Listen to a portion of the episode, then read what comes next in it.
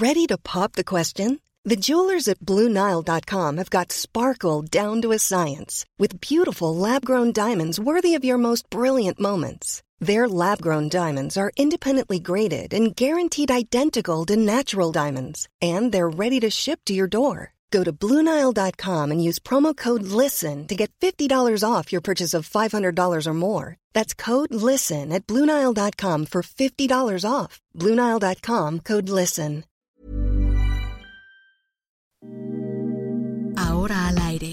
La una, con Salvador García Soto. Un encuentro del diario que piensa joven con el análisis y la crítica.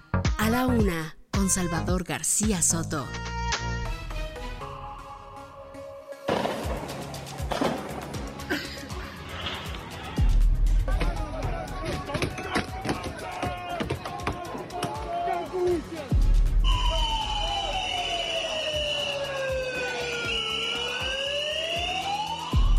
Se acordaron donaciones para América Latina y el Caribe, que vamos a participar también los tres países.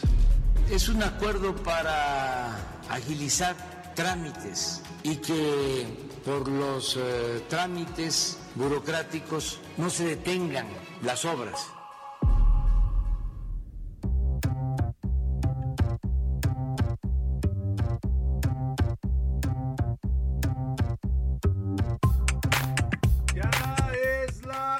De la tarde en punto en el centro de la República y los saludamos con mucho gusto. Estamos iniciando.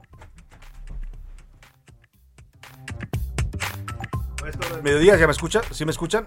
Sí me están escuchando. Bueno, una disculpa porque por aquí nos estaba fallando un poco el micrófono, pero ya me dicen que ya estamos bien al aire. Le decía que es la una de la tarde en punto en el centro de la República y bueno, es un gusto saludarlo. A esta hora del mediodía estamos comenzando ya este espacio informativo que hacemos para usted. Esto es a la una. Yo soy Salvador García Soto y a nombre de todo este equipo le doy la bienvenida. Siempre es un gusto, un privilegio estar aquí en este micrófono para saludarle, para informarle y también para acompañarle en esta parte de su día. En este martes, martes 23 de noviembre. Muchos temas y mucha información para comentar con usted, para compartir en este día, en este mediodía, eh, algo frío en la Ciudad de México, 19 grados centígrados, fresco más bien, ¿no? No, llega a frío el mediodía, pero sí, eh, le decía hace unos días que si usted está a la sombra, se siente todavía un poco eh, fresco el clima acá en la capital del país. Y le decía, tenemos muchos temas, pero antes quiero desearle que todo vaya marchando bien para usted en este martes, que todo vaya saliendo bien, que se cumplan sus objetivos que usted se ha propuesto para este ese día, esas pendientes, esas cosas importantes que tiene usted que resolver, que vaya todo saliendo de la mejor manera. Y si hay algún problema, algún contratiempo, alguna adversidad, ánimo, ánimo que todavía tenemos la mitad del día para resolver cualquier situación adversa. Vámonos, si le parece, a los temas que le tengo preparados, saludando a toda la República Mexicana a través de esta frecuencia 98.5 de su FM, el Heraldo Radio. Desde aquí, desde la capital del país, en eh, la Avenida de los Insurgentes Sur 1271, por acá por los rumbos de la Colonia del Valle, le transmitimos a toda la República. Mandamos esta señal hasta Guadalajara, Jalisco, a Monterrey, Nuevo León, a Colima, Colima, a Culiacán, Sinaloa, a la comarca lagunera, allá en Lerdo, Lerdo eh, la ciudad de Lerdo está nuestra frecuencia. También en McAllen, Texas, en Monterrey, Nuevo León, en Morelia, Michoacán, en Oaxaca, capital, en San Luis Potosí, capital, en Tampico, Tamaulipas, en Tapachula, Chiapas, la frontera sur, en Tehuantepec, allá en el istmo oaxaqueño, en Tepic, Nayarit, en Tijuana, Baja California, en la frontera norte, por supuesto, en Tuxtla Gutiérrez, Chiap- eh, Tuxtla Gutiérrez, Chiapas, en Villahermosa, Tabasco, también en la ciudad del Carmen, Campeche, en Coatzacoalcos, Veracruz, en Bronzeville, Texas, en Colima, Colima, pues a todos ellos les mandamos un afectuoso saludo en este martes y vamos a los temas que le tengo preparados. De Chile, mole y pozole. El ejército mexicano ahora también va a repartir medicamentos. Bueno, en algún punto van a decir, no, pues ya que el ejército nos gobierne, ¿no? Porque hace todo. ¿Ya para qué queremos civiles en el gobierno? El ejército construye aeropuertos, el ejército maneja las aduanas, el ejército eh, reparte vacunas y administra vacunas, el ejército pues hace de todo, hace- organiza desfiles, el desfile del 20 de noviembre, el, el desfile este de los eh, 200 años, 500 años de la, eh, de la caída de México Tenochtitlan, todos esos desfiles los ha hecho el ejército. O sea, al paso que vamos de verdad, el ejército va a acaparar todas las funciones civiles. O sea, ¿para qué queremos un gobierno civil si ahí está el el ejército y lo hacen bien y son honestos, dice el presidente. Bueno, ya no tan honestos porque ya vimos cómo reparten contratos millonarios por adjudicación directa y a empresas fantasma, ¿no? Más de 600 mil millones de pesos ha otorgado el ejército en contratos, muchos de ellos a empresas de reciente creación y cuyos domicilios fiscales ni siquiera existen. O sea, honestos, honestos, no están haciendo las cosas, pero bueno, ahí está el ejército mexicano. Yo no hablo mal del ejército porque me parece que es una institución muy respetada y muy respetable de los mexicanos, pero tampoco está bien que al ejército le cada vez más labores civiles. Ahora se va a encargar de repartir los medicamentos. ¿Se acuerda usted este problemón que desató el actual, el actual gobierno cuando desapareció el esquema de distribución que había antes por sospechas de corrupción. Hemos dicho sí, había corrupción, pero no era para quitar todo de un jalón y provocar el caos que hemos tenido de desabasto de medicamentos. Ahora no hay quien distribuya los medicamentos en el país. En algún momento el presidente intentó resolverlo creando una, una nueva organismo público que iba a coordinar el señor David León. Nada más que justo cuando el presidente estaba preparando el lanzamiento de ese nuevo organismo, a David León lo agarraron en video dándole dinero en efectivo a Pío López Obrador y al otro hermano también a Ramiro López Obrador y pues nada, se cayó el funcionario, se cayó el tema y ahí quedó pendiente. Bueno, pues ahora el presidente dice el ejército va a encargarse de repartir también los medicamentos, además de todas las labores que ya les tiene asignadas en su gobierno. El día de hoy se van a definir un nuevo ministro de la Suprema Corte de Justicia, ministro o ministra. Vamos a resolver esa eh, pregunta en unos eh, mm, en una par de horas más seguramente está definiendo el Senado de la República quién va a ser de los tres propuestos por el presidente López Obrador el nuevo ministro o ministra de la Suprema Corte que sustituya al ministro Fernando Franco. Ya le vamos a estar contando a ver si nos toca darle la noticia en vivo. Y decretazo, el presidente López Obrador ayer sorprendió a todo mundo con un decreto en el diario oficial de la Federación en el que ordena que todas las obras de su gobierno, todas las obras públicas que se realizan con recursos públicos de los impuestos que pagamos usted y yo y todos los mexicanos, no se puede saber nada sobre cómo se hacen esas obras, cómo se otorgan los contratos. Toda la información va a ser reservada y clasificada como de interés público y seguridad nacional. O sea, lo que antes era una excepción en la ley, ahora el presidente lo volvió regla para todas las obras públicas. ¿eh? Estamos hablando de obras de infraestructura, de obras del sector energético, de obras de turismo, de obras de eh, aduanas, de obras de todo lo que se le ocurra. O sea, las obras públicas todas van a estar reservadas. No vamos a poder saber los ciudadanos cómo se gastó el dinero, a quién se le otorgó el contrato y con qué criterios. Eh, eh, y, y, también hay otro ángulo. Esta medida con la que el presidente quiere blindar sus obras también busca evitar amparos, busca evitar impugnaciones legales a estas obras, incluso busca evitar estudios de impacto ambiental, ¿eh? para que no anden molestando con que si el tren Maya va a arrasar o no parte de la selva del sureste mexicano, para que no anden preguntando si el aeropuerto de Santa Lucía se va a comer un cerro, pues nada de eso ya va a tener que informar el gobierno. Todo lo va a resolver por trámite excepcionales y, no va a darle información a los ciudadanos. Vaya decreto el que saca ayer el presidente López Obrador, está generando mucha polémica y hay voces que ya lo consideran inconstitucional. Vamos a hablar de ese tema.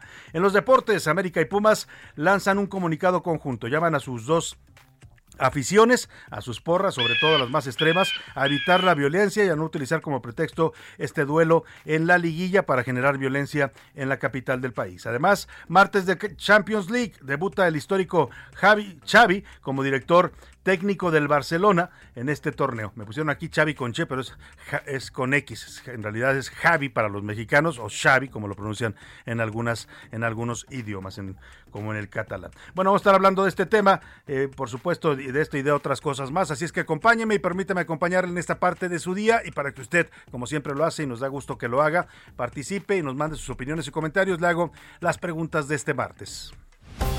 Esta es la opinión de hoy.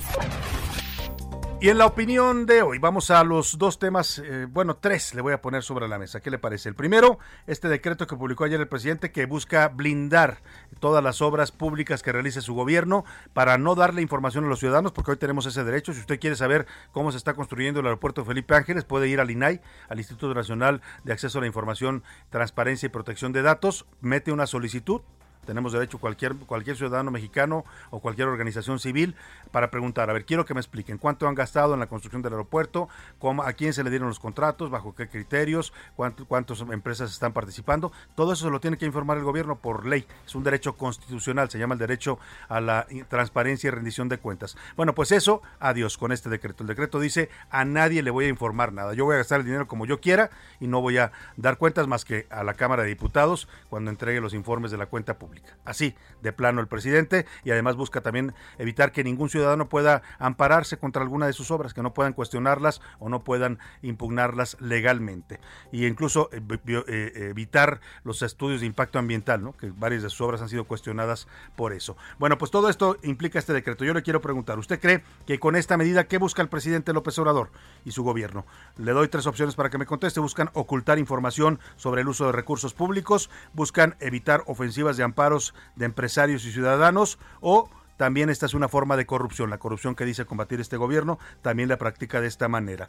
En el segundo tema, el gobierno federal decidió darle una nueva facultad al ejército. Ya le platicaba, ahora además de todo lo que hacen, eh, de administrar vacunas, de vigilar las aduanas, de construir aeropuertos, carreteras, eh, todo lo que ya le realiza el ejército, que antes eran labores civiles, pues ahora también se va a encargar de eh, repartir medicinas. Yo le quiero preguntar, con tantas tareas, con tantos presupuestos, porque todas estas funciones implican presupuestos públicos, miles de millones de pesos que está administrando el ejército mexicano. Yo le quiero preguntar, ¿qué, qué se le hace bien que el ejército tenga tantas tareas que eran o que deben ser civiles?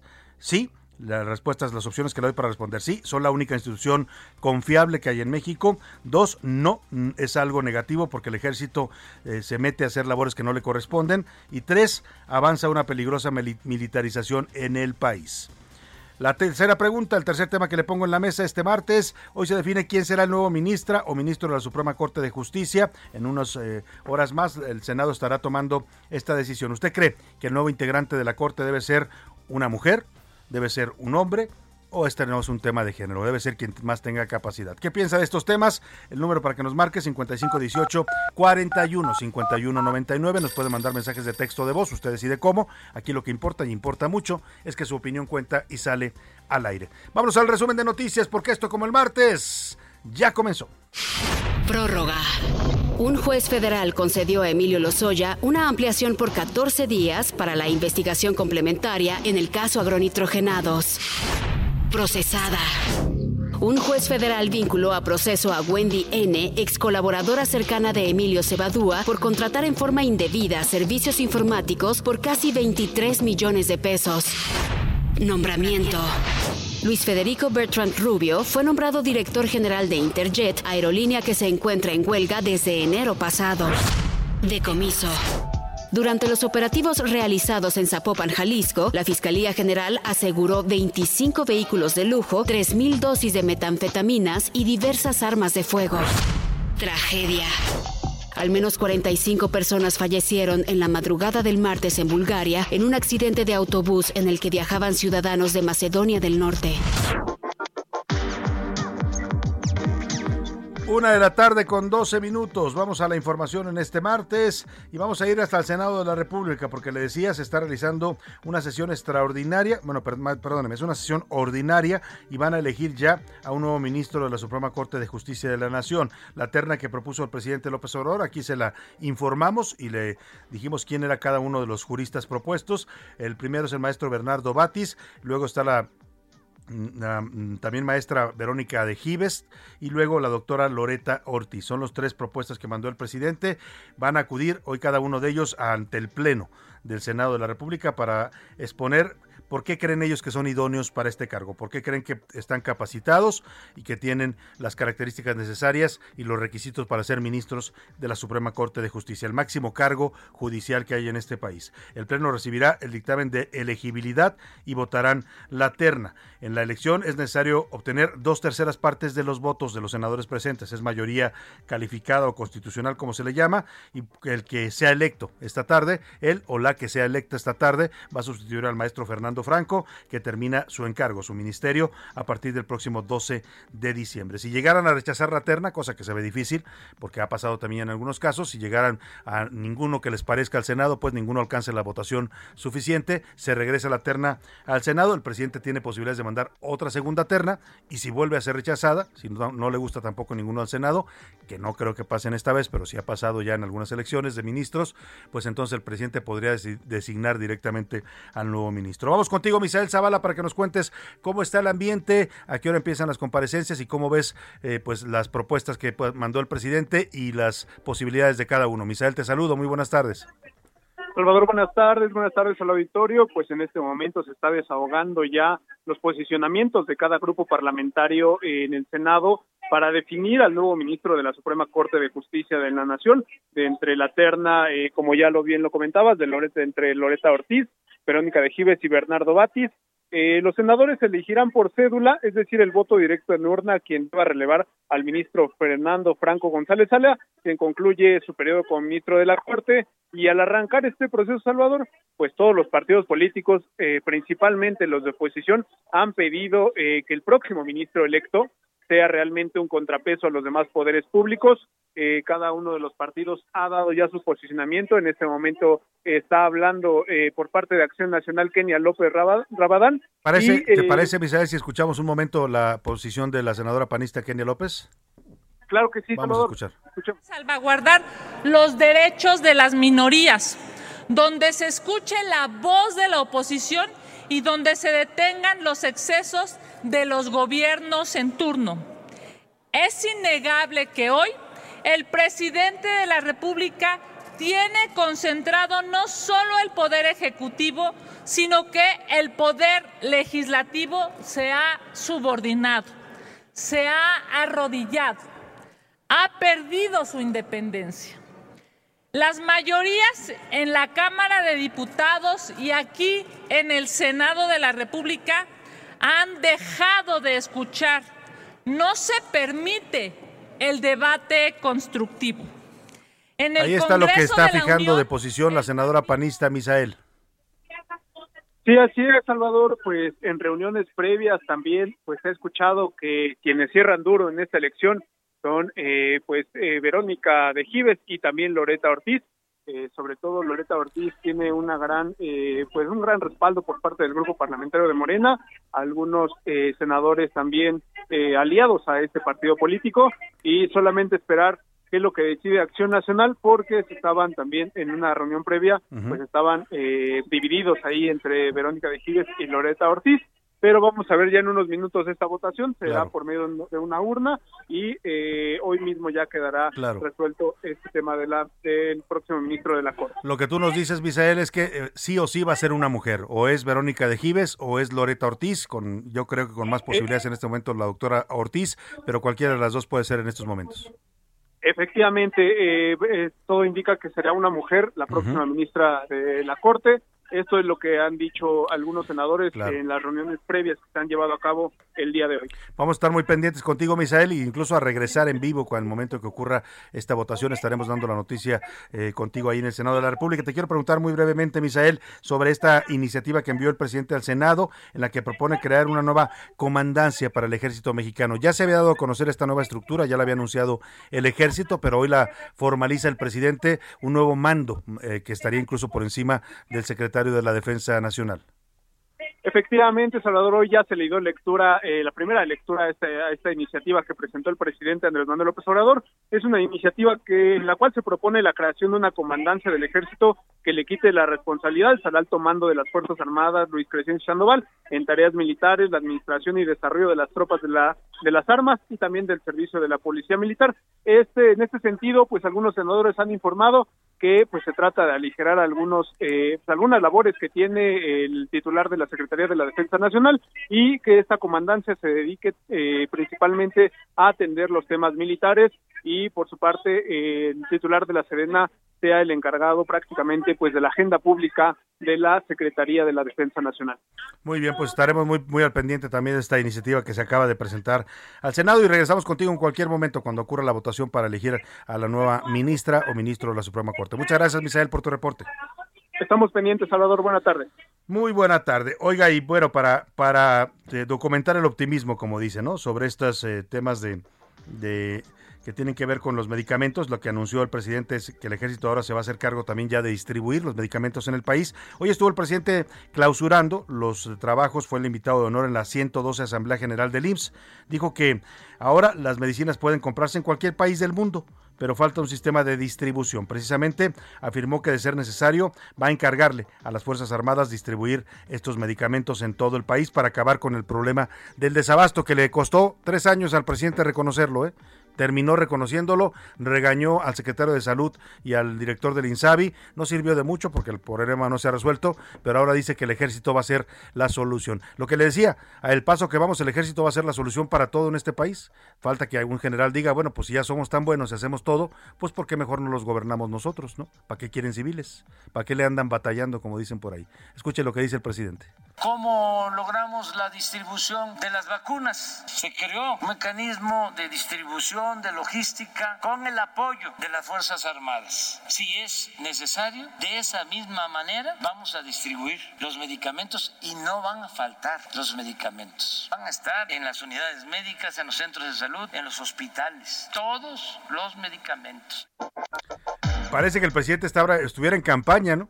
Está, gobernando, lleva tres años y apenas ofrece que los medicamentos van a llegar a los hospitales públicos. Tres años después de estar gobernando este país se han dado cuenta del caos que publicaron, que, que perdóname, que provocaron en la salud pública con algunas decisiones erradas y sin duda alguna que tomaron en este tema de la distribución de medicamentos. Bueno, vamos a otro tema, hablando de las obras públicas y de los recursos públicos. Ya le platicaba este decreto que saca ayer el presidente, está generando muchas reacciones. El presidente pide blindar prácticamente en todos los sentidos sus obras, ni para que los pregunten ni anden de curiosos queriendo saber y luego salgan reportajes como este que salió donde se exhibió cómo el ejército está dando miles de millones de pesos en contratos eh, por adjudicación directa sin licitar y además a empresas fantasma pues para que no andemos de curiosos los periodistas y los ciudadanos la van a blindar. Y por otro lado, tampoco para andar dando cuentas sobre estudios de impacto ambiental y para que no se les ocurra a los empresarios o a, a organismos de la sociedad civil andar impugnando con amparos sus obras y programas de gobierno. Vamos a escuchar esto que nos preparó Mil Ramírez sobre el decretazo, como ya le están llamando, que algunos ya consideran claramente inconstitucional. Las obras del gobierno federal, como el tren Maya, la refinería de Dos Bocas y el Aeropuerto Internacional Felipe Ángeles, ahora son de interés público y seguridad nacional. Esto gracias a un decreto publicado en el Diario Oficial de la Federación este lunes. Según el texto, la medida aplica a obras de infraestructura de los sectores de comunicaciones, telecomunicaciones, aduanero, fronterizo, hidráulico, hídrico, de medio ambiente, turístico, salud, vías férreas y ferrocarriles. Durante su conferencia de prensa matutina, el presidente López Obrador argumentó que la medida fue tomada para evitar retrasos en las construcciones. Es un acuerdo para agilizar trámites y que por los trámites burocráticos no se detengan las obras. Esto no tiene nada que ver con la transparencia. Sin embargo, y de acuerdo con expertos, la medida vulnera el artículo 6 constitucional, ya que al tratarse de obras hechas con recursos públicos, la población tiene derecho a solicitar información sobre el tema. Para a la una con Salvador García Soto, Milka Ramírez. Bueno, ya el presidente hoy, ya esto que nos explicaba Milka, que ha recibido múltiples cuestionamientos de senadores, diputados, gente de la sociedad civil, abogados, constitucionalistas, algún exministro de la Corte también. Hoy respondió esto en la mañana. Dijo, negó que el decreto sea para prevenir amparos o para retrasar o para ocultar información. Escuche usted. Ah, pero cae el amparo en un juzgado, pues este, de esos en donde si la ensartamos, perdemos, y si no la ensartamos, también, y este, pues ya no terminamos. Y mire, parece que ya salió el peine. Parte de lo que está provocando este decreto del presidente para blindar sus obras tiene que ver con esto. Los empresarios que están construyendo el tren Maya piden modificar la ruta. ¿Qué significa modificar la ruta? Pues meterse a la selva y como ya con este decreto el presidente no tiene que rendir cuentas sobre impacto ambiental de sus obras, parece que por ahí va el asunto. Vamos contigo, Alejandro Castro. Coméntanos qué quieren los empresarios allá en el sureste sobre el tren Maya. Buenas tardes. Salvador, te saludo con gusto. Pues en Quintana Roo, el sector empresarial de la Riviera Maya solicitó al presidente de la República, Andrés Manuel López Obrador, hacer un cambio en el trazo del tramo 5 del tren Maya, dicen para evitar afectaciones y costos mayores. En la misiva, los grupos empresariales afirman que el actual trazo incrementará exponencialmente el costo de la construcción por la modificación de las líneas de alta tensión y la compra de tierras para cumplir con las exigencias del derecho de vía. El tramo 5 corre de Cancún a Tulum cruzando por Playa del Carmen. Ahí en esa ciudad, en una ruta en la que comúnmente se hacen aglomeraciones de automóviles aún sin obras de construcción. Los firmantes piden que la vía vaya sobre el anillo periférico que rodea Playa del Carmen, no sobre la carretera federal 307. Entre los firmantes se encuentra la Asociación de Hoteles de la Riviera Maya, el Consejo Coordinador Empresarial, el Colegio de Ingenieros, la Asociación Mexicana de Profesionales Inmobiliarios. Esta es la información que tenemos desde Quintana Roo para el Heraldo Radio Salvador. Muchas gracias, eh, Alejandro Castro, allá en Quintana Roo. Pues parece que ese es uno de los argumentos, ¿eh? ya no tener que rendir cuentas sobre si van a impactar el medio ambiente con las obras, no tener que andar eh, dando explicaciones. Hoy el presidente dijo que esto no era un decreto, que era un acuerdo. Pues un acuerdo con quién? A menos que haya sido con su dedito o con su esposa o con quién, ¿no? Digo, porque lo, que, dicta el presidente es una orden, es un decreto que se aplica a partir de su, de, su publicación en el diario oficial de la Federación. Me voy a la pausa con música, son los tres tenores, Funiculí, Funicula, y ya vuelvo.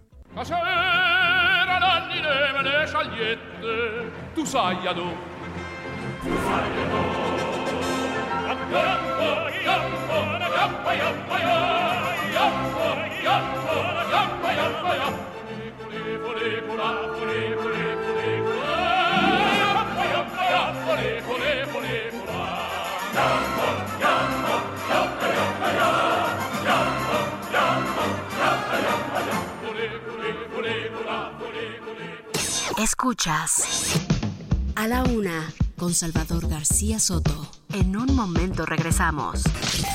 Heraldo Radio. La HCL se comparte, se ve y ahora también se escucha. Sigue escuchando A la Una con Salvador García Soto. Ahora, la rima de Valdés. O de Valdés, la rima. Movimiento estudiantil es algo que siempre incide y los muchachos del CIDE, con beca del CONACIT, que estaban en buena lid con el proyecto del peje, ahora están queje que queje porque ya no tienen becas. ¿Cómo no van a hacer muecas? Yo diría que no se dejen. Ojalá no pase nada y que esto tenga un arreglo. Como dicen en mi pueblo, les hacen una jalada, académica jornada, la que viven estudiantes, que los tenían muy bien antes y sí veían su futuro, pero ahora yo ya no auguro que este rollo se levante. Un joven de la academia que va para investigador necesita, por favor, y más ahora en la pandemia, una educación que apremia. Recordemos que estudiantes unidos son importantes porque salen a las calles. Yo deseo que esto no estalle como ha estallado antes.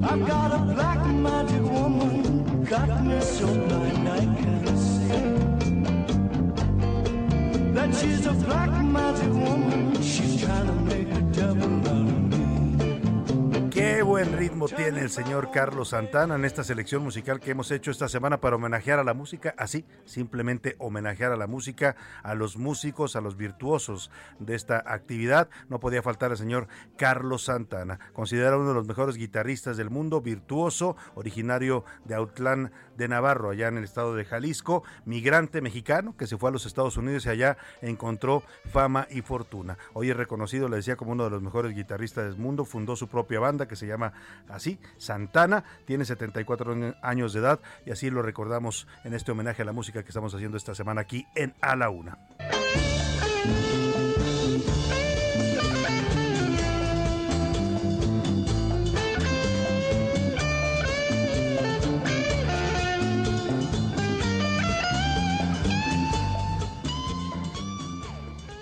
A la una, con Salvador García Soto.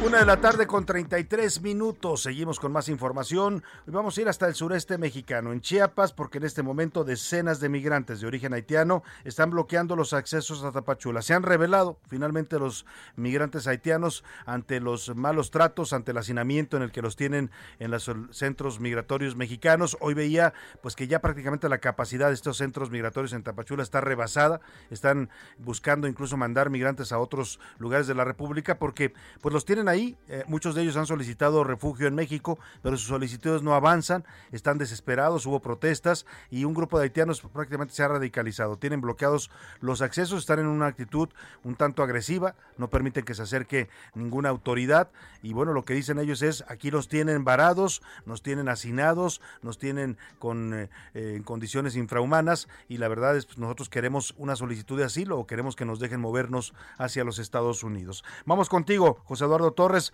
para que nos platiques cuál es la situación tensa, situación en estos momentos ahí en la ciudad de Tapachula. Muy buenas tardes, José Eduardo. Salvador, buenas tardes, te saludo con gusto. Se pusieron calientes las cosas desde esta mañana aquí en Tapachula luego de que miles de migrantes llegaran a donde se encuentra en estos momentos el operativo de la Comisión Mexicana de Ayuda a Refugiados y del Instituto Nacional de Migración a pedir permisos de tránsito por México. Se toparon con la noticia que estos servicios habían sido cancelados a partir de este martes y rápidamente comenzaron a radicalizar sus protestas. Han tomado hasta esta hora eh, la entrada que conduce desde Puerto Chiapas hacia Tapachula y también una importante vialidad denominada Libramiento Sur que lleva hacia la ruta con Centroamérica está totalmente colapsada en estos momentos. Se ha parado la actividad económica y social aquí en Tapachula debido a estos bloqueos que mantienen al menos 500 migrantes en las calles de Tapachula y que hasta el momento pues no se han acercado a las autoridades por lo que acabas de citar. Están en una condición bastante enérgica y protestando de manera muy enérgica para que los atiendan cuanto antes. Vamos a escuchar lo que nos dijo uno de los migrantes que expuso su situación que están viviendo en esos momentos en Tapachula. Escuchemos.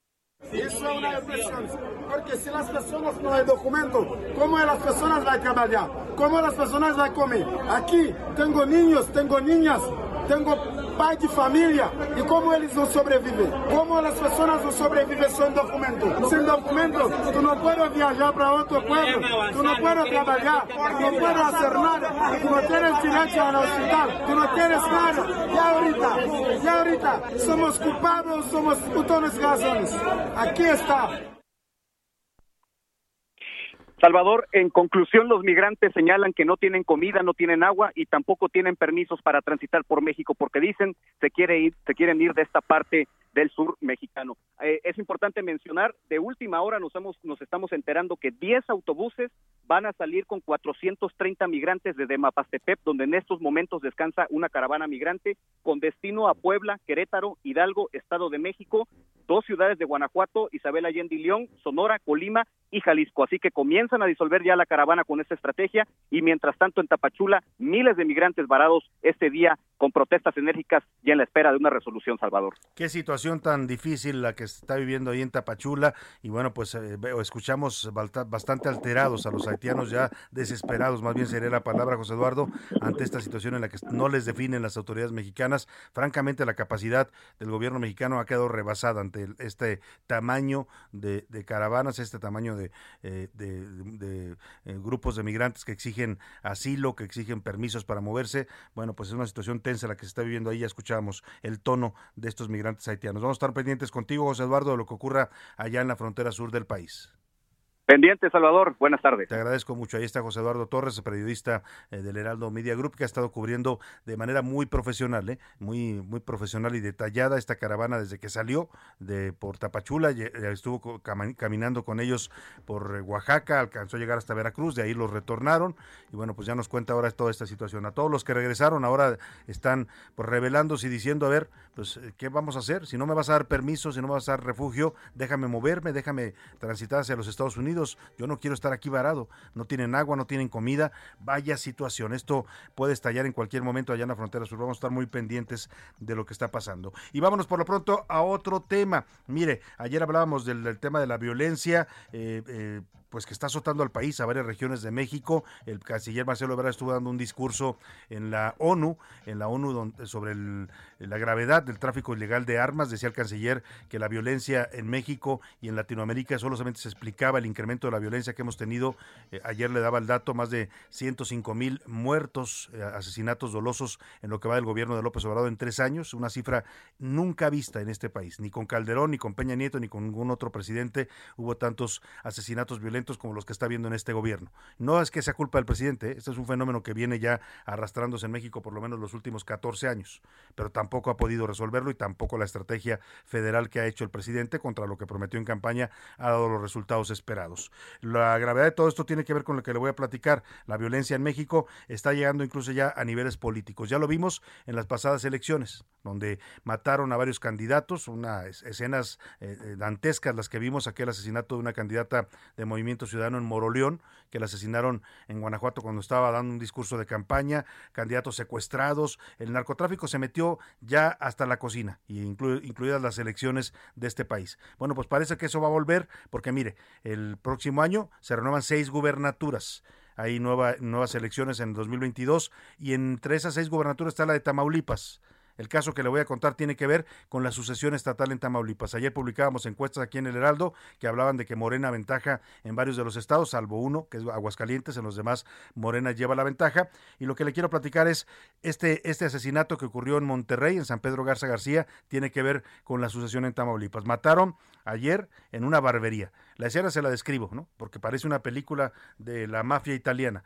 Estaba un empresario eh, de Tamaulipas llamado Sergio Carmona, para mayores señas, muy vinculado a Morena, estuvo financiando las campañas de Morena, amigo de Mario Delgado, amigo del eh, aspirante de Tamaulipas a la gobernatura, el senador Américo Villarreal, amigo del, amigo del diputado morenista Erasmo González y antes también amigo de Cabeza de Vaca, del gobernador y de su secretario de gobierno César Verástegui, trabajó con ellos, era contratista del gobierno de Tamaulipas, se peleó con el gobierno de Cabeza de Vaca y luego se hizo amigo de los morenistas a los que estaba financiando. Así lo conocían como el financiero de Morena en Tamaulipas. Bueno, le decía, San Pedro Garza García, la colonia del Valle, estamos hablando de las zonas más caras y exclusivas de México, donde se supondría que hay más seguridad.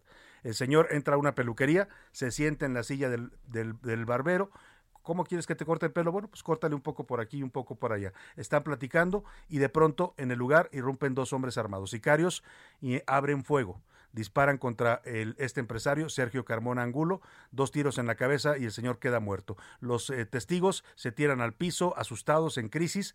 Cuando los eh, delincuentes salen, después de haber cumplido con la ejecución, llaman al 911 y reportan el asesinato. Esto, le decía, tiene vínculos directos con lo que está pasando en Tamaulipas. Vamos contigo, Daniela García, allá en Monterrey, para que nos cuentes esto que ocurrió ayer en San Pedro Garza García y que tiene repercusiones en la sucesión Estatal de Tamaulipas. Buenas tardes, Daniela. Salvador, muy buenas tardes. Pues en efecto, el día de ayer se registró una ejecución donde un hombre perdió la vida tras recibir al menos dos impactos en la cabeza. Esto al interior de una barbería en la colonia del Valle, en el municipio de San Pedro Garza García. Fue identificado supuestamente como Sergio Carmona Ángulo, un empresario originario de Tamaulipas y que supuestamente era investigado por la Unidad de Inteligencia Financiera y estaba ligado al partido de Morena en el estado vecino. Según lo que se informó, el ahora Oxiso presuntamente estaba relacionado con temas como huachicoleo y cobros a transportistas de combustible en el estado vecino, por lo que tenía una indagatoria en su proceso. No se sabe si la ejecución está relacionada con esto, sin embargo, pues las fuentes eh, aseguran que investigan esta línea de investigación en este momento. La ejecución el día de ayer se reportó poco después de las 5 de la tarde. Este negocio, como ya comentaba, está ubicado en el municipio de San Pedro Garza García, en la calle Río Manzanares, cruce con Río Rosas. Ahí finalmente fue donde llegó la policía municipal después de que se reportara el ejecución al 911. Lo que se nos ha comentado es que el pistolero ingresó caminando eh, adentro de la, esta barbería, ahí estaba él eh, pues como cliente y le disparó en dos ocasiones en la cabeza. Fue pues finalmente encontrado por los cuerpos de auxilio en la entrada de, este, de esta barbería. Bueno, las investigaciones continúan, seguramente estaremos informando más adelante lo que se sabe de este caso en específico. Bueno, pues ahí está este caso que sí, ya lo decía Daniela, está directamente conectado a lo que está pasando en materia política en Tamaulipas. La próxima sucesión, porque salpica agentes de Morena, salpica agentes del gobierno de cabeza de vaca, vaya, vaya tema. Y esto que todavía no empiezan las campañas, ¿eh? Si este es el aviso de cómo van a venir las elecciones en algunos estados como Tamaulipas, aguas, aguas, porque le recuerdo nada más para el contexto. En Tamaulipas ya en 2010, campaña por la gubernatura, asesinaron a balazos también a un candidato del PRI, que todo el mundo decía que iba a ser el próximo gobernador, Rodolfo Torre Canto, era médico de profesión y lo ejecutaron nada más para que tengamos el contexto de lo que está pasando y parece que esas épocas vuelven otra vez en la política mexicana. Vámonos a otros temas importantes. A la una, con Salvador García Soto. Y ya le estaba comentando, ya le informaba que de este lunes de esta eh, eh, decreto que apareció en la edición vespertina del del diario oficial de la federación. Me dudé en llamarlo decreto porque el presidente hoy en la mañana dice que no es un decreto, que es un acuerdo. Yo me preguntaba, ¿acuerdo con quién? O sea, ¿con quién se sentó el presidente y decidió esto? Porque no sabemos, ¿no? No lo informan. Y tal como se publicó, pues es un decreto. Y un decreto lo decía el presidente solito y lo dicta y en cuanto se publica eh, eh, se entra en vigor. Ahora, ha provocado muchas reacciones por lo que significa, ya le platicaba yo todas las, eh, consecuencias que tiene este decreto, blindar prácticamente las obras públicas del gobierno, no dar información a los ciudadanos, evitar que los ciudadanos impugnen o promuevan amparos en contra de obras, que se cuestione su impacto ambiental. Bueno, una de las voces que se pronunció ayer fue la del ministro en retiro de la Suprema Corte de Justicia de la Nación, José Ramón Cosío, que en un tuit dijo esto es claramente inconstitucional. Y para hablar de ese tema, tengo el gusto de saludarlo esta tarde en la línea telefónica. ¿Cómo está, doctor Cosío? Muy buenas tardes. Bien, ¿cómo está usted? Muy buenas tardes a usted y a toda la audiencia. Con el gusto de escucharlo. Oiga, pues, eh, ¿cómo interpretamos este? Primero, el presidente dice que no es un decreto, que es un acuerdo. ¿Se puede llamar a esto un acuerdo? Pues mire, le puso él acuerdo en el inicio de su de su mensaje. Hay un desorden en materia administrativa, no se sabe a veces cuál es la diferencia entre acuerdo, decreto, circular, en fin, ahí hay un desorden. Él le quiso poner acuerdo, pues él está acordando eh, pues prácticamente frente a sí mismo eh, lo que determina esta esta condición. Y a mí lo que me ha parecido muy, muy, muy, muy peligroso, lo voy a decir, es primero eh, la fundamentación que utiliza el presidente. El presidente dice que lo hace con fundamento en el artículo 89, fracción primera de la Constitución. Bueno, el artículo 89 lo que dice es que precisamente el presidente tiene que someter, que someter a la promulgar y ejecutar las leyes que expide el Congreso de la Unión proveyendo en la esfera administrativa su exacta observancia. Es decir, el propio fundamento constitucional que se utiliza, pues dice que tiene que estar subordinado a las leyes que emita el Congreso de la Unión y con respecto a ellas, pues sí ejercer su facultad reglamentaria. El segundo precepto que el presidente cita es el del 26 constitucional, que habla del el Sistema Nacional de Planeación yo tampoco encuentro cuál es la relación que tiene esto con el Sistema Nacional de Planeación. Y el tercero es el artículo 90, donde simplemente dice que el presidente de la República es el titular de la Administración Pública Federal centralizada o paraestatal. Entonces yo creo que no es un buen fundamento constitucional que use. Ahora, como usted lo decía, el presidente para poder eh, sostener lo que eh, en un momento vamos a escribir, dice que eh, él puede decretar cuando se afecta la seguridad nacional.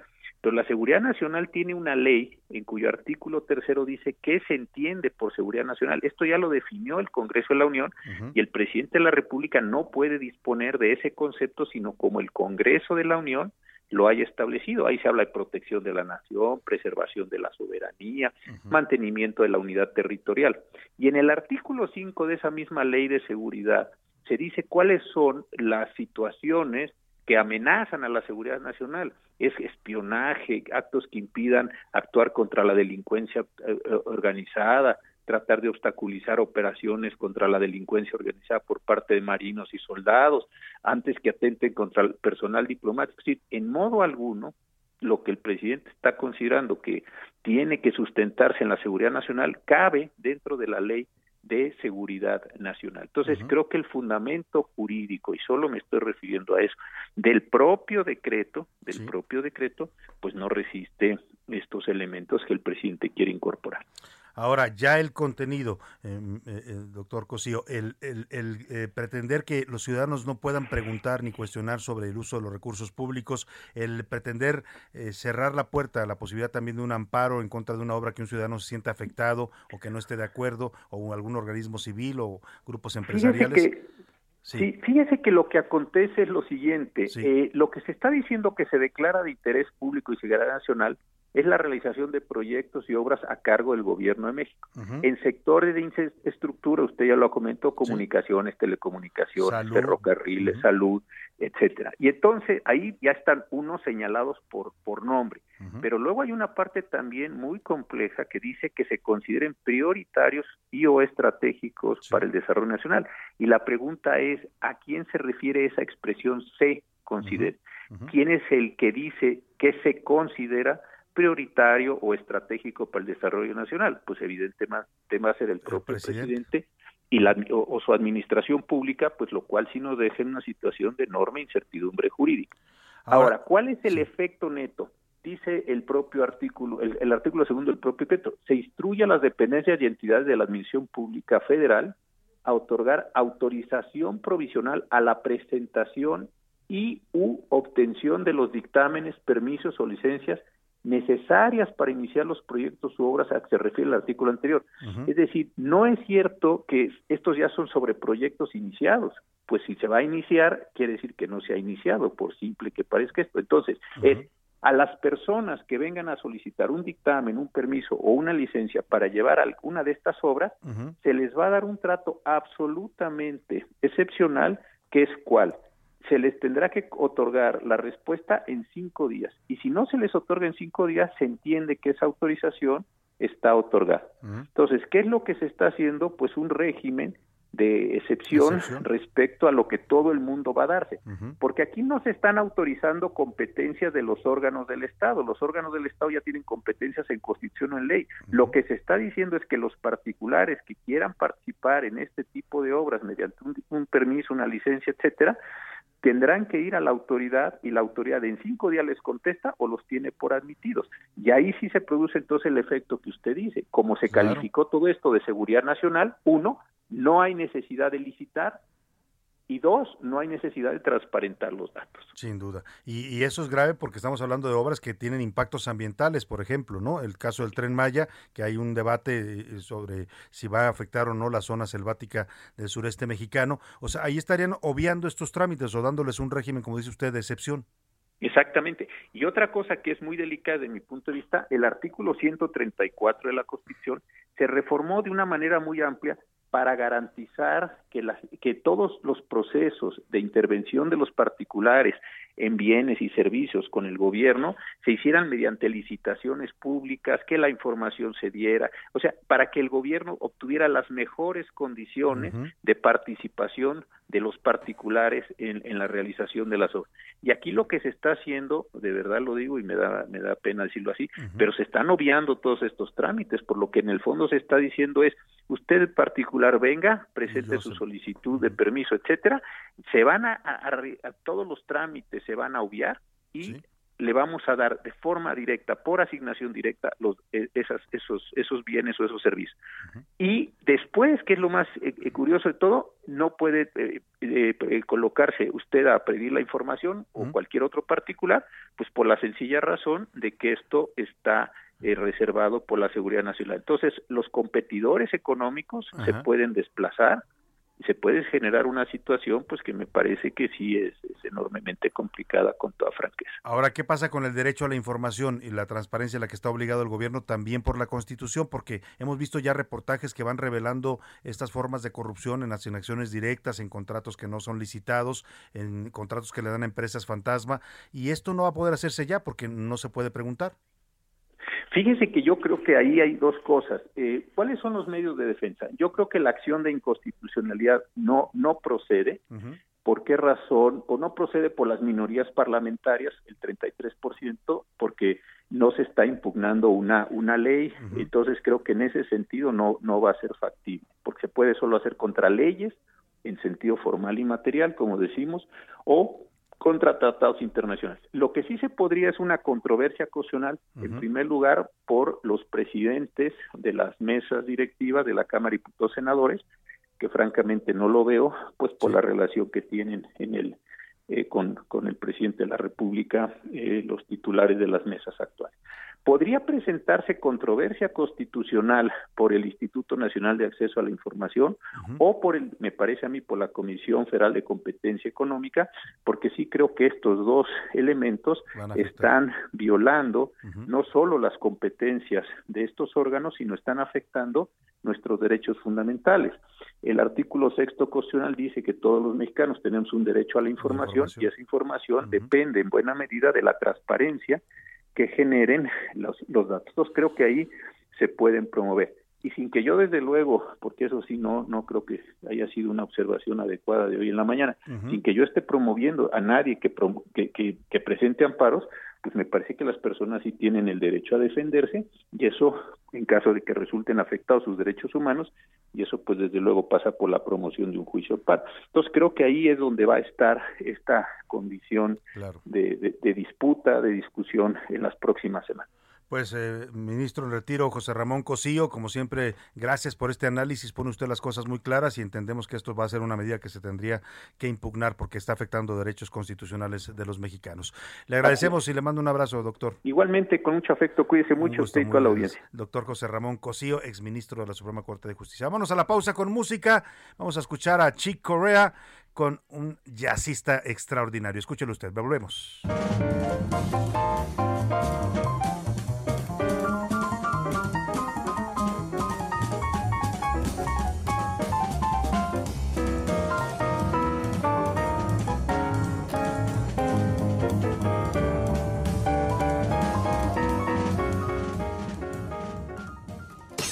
Escuchas a la una con Salvador García Soto. En un momento regresamos.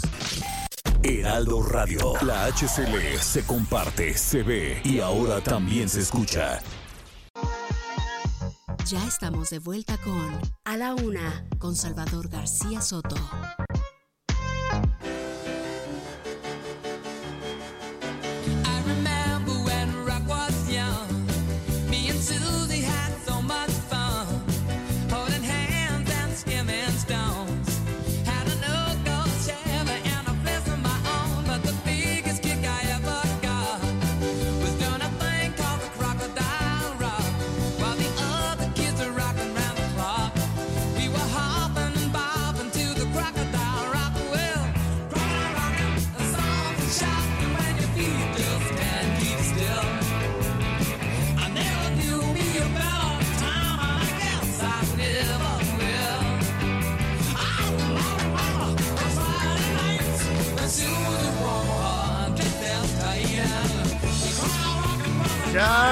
Las 2 de la tarde en punto en el centro de la República y los saludamos con gusto. Estamos comenzando a esta hora del mediodía, la segunda hora de la una. Vamos por una, una hora más de información, de análisis, de crítica, de entrevistas, de historias que le vamos a platicar en esta segunda parte. Ya transitamos nuestra primera hora, se fue rápido con muchos temas importantes, con entrevistas, con historias y vamos a tenerle todavía más. Le agradezco si continúa con nosotros desde la una de la tarde. Gracias por preferir esta opción informativa. Si nos está recién sintonizando, acaba de prender su radio, donde quiera que me escuche, si está en el tráfico de su ciudad, si está en la casa, en la oficina, ahora haciendo trabajo también en, desde casa, pues le mando un abrazo. Gracias por sintonizar a la una. Esto es a la una. Yo soy Salvador García Soto, junto con todo este equipo de profesionales. Le voy a informar y le voy a acompañar en la siguiente hora. Antes déjeme decirle, en esta lista de virtuosos de la música que tenemos esta semana para usted, no podía faltar Sir Elton John que ha recibido todos los reconocimientos posibles allá en la Gran Bretaña. ¿eh? Ya no solo Sir, le acaban de dar un reconocimiento todavía más alto de la parte de la monarquía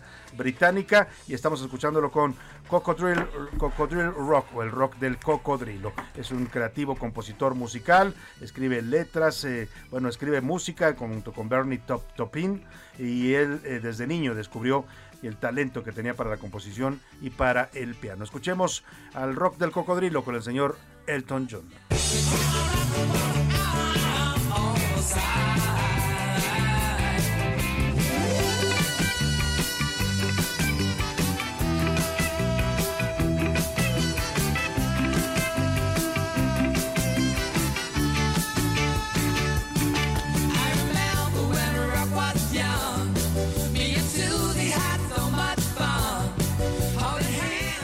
Con esta música, este ritmo de rock and roll, nos vamos a la información que le tengo preparado para esta segunda hora. Al cierre del tercer trimestre del año, 7 millones 200 mil mexicanos estaban subocupados, es decir, tenían un empleo a medias. Vamos a estar hablando de esta información que da a conocer el INEGI sobre el desempleo en México y datos preocupantes porque la informalidad sigue creciendo. ¿eh? En, la medida que no hay empleos eh, dignos, empleos bien pagados, porque es parte de los efectos que tuvimos de la crisis del, del COVID. El presidente presume mucho que ya se recuperó el empleo, sí, pero empleo que no es de la misma calidad que el que se perdió por millones cuando empezó esta pandemia. Vamos a estar hablando de este tema. También en la comunidad El Nacimiento, allá en Ocosingo, Chiapas, el grupo armado Los Petules desplazan a familias para quedarse con 20 millones de pesos de un premio de la rifa del avión presidencial. Escuche usted, por 20 millones están sacando familias de sus casas allá en Chiapas. Este fenómeno de los grupos armados de autodefensa que están tomando el control de amplios territorios en los altos de Chiapas, la zona que antes fuera de influencia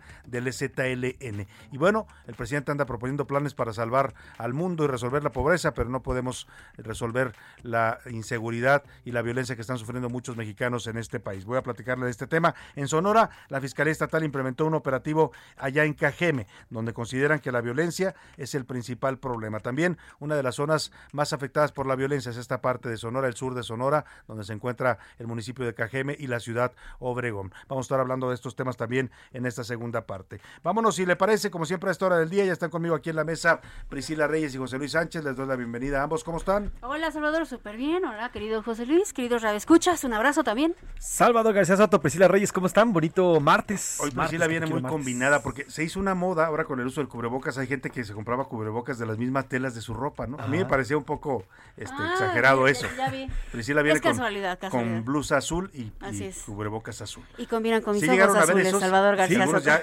lo volvieron un accesorio de moda el cubrebocas. Ya, claro, tiene estampados de chamar, la misma chamarra y todo. Pues se volvió tan, o sea, a ver, lo tenemos que usar. Y si ya, y ya forma parte de tu vida, es necesario combinarlo y así es la moda. Incluso hay, Salvador Priscila, cubrebocas para la boda hubo vestidos, una tendencia de vestidos de novia que crearon, creaban el vestido junto con su tapaboca, del mismo tela, el mismo ah, destino, el mismo estilo, pedrería, todo. Inservible. incluso de marcas caras, ¿no? De estas de diseñadores caros, de Gucci. Esos eran medio inservibles. Hay, hay, unos que son, no los han visto, que son como de piedras y también inservibles, pero ahí está, bonito. Lo puedes poner encima. se va a ver bien que esté protegido. Lo puedes poner encima del, del bueno, que mucha gente hace eso, se compra uno bonito y abajo trae el, el, bueno, el, mero bueno, ¿no? Bueno, me pues tocó ver bodas eh, por vía internet donde las también las mujeres, las, eh, las, damas de honor y los también hombres traían cubrebocas el mismo exactamente, combinado. informados exactamente. Bueno, pues ahí está la moda de los cubrebocas. Vámonos por lo pronto a las preguntas que hoy le formulamos. Fueron tres temas y tres temas de lo más interesante. La primera, este decreto que publica el presidente que pues blinda para no dar información ni trámites a todas sus obras eh, de gobierno, a todas las obras públicas con recursos de los impuestos de los mexicanos. la segunda, sobre la nueva facultad que le quiere dar al ejército, una más para que reparta medicinas en el territorio nacional. Y la tercera, sobre quién debe ser ministro de la Corte, qué, si, qué género, si es debe ser hombre, mujer o no, no es un tema que tenga que ver con el género. Se lo preguntamos porque está próximo a decidirse en los próximos minutos. La Suprema Corte decidirá quién es el nuevo ministro o ministra de la Suprema Corte. ¿Qué dice el público? ¿Qué dice el público? La señora Margarita Silva de la Gustavo Madero. A ver, Salvador, mi opinión es que vamos, pero bien rápido a la dictadura. Este hombre se puso a poner en mal a los gobiernos de antes eh, para que el pueblo no diga nada, ya llegamos a no tener ni voz ni voto. Sobre que el ejército colabore en algo, pues eso sí está bien, porque eso que estén como niños bonitos, pues tampoco. Yo no lo veo mal que colabore el ejército, el problema es que le están dando tantas, tantas colaboraciones que va a haber un punto en el que, pues ya, insisto, no falta quien diga, pues ¿para qué queremos un gobierno civil si el ejército lo hace, lo, lo hace todo y lo hace bien? Sí, sí, sí. También están pidiendo por acá que recordemos a José Alfredo Jiménez, por supuesto, claro, porque hoy cumpleaños de haber fallecido.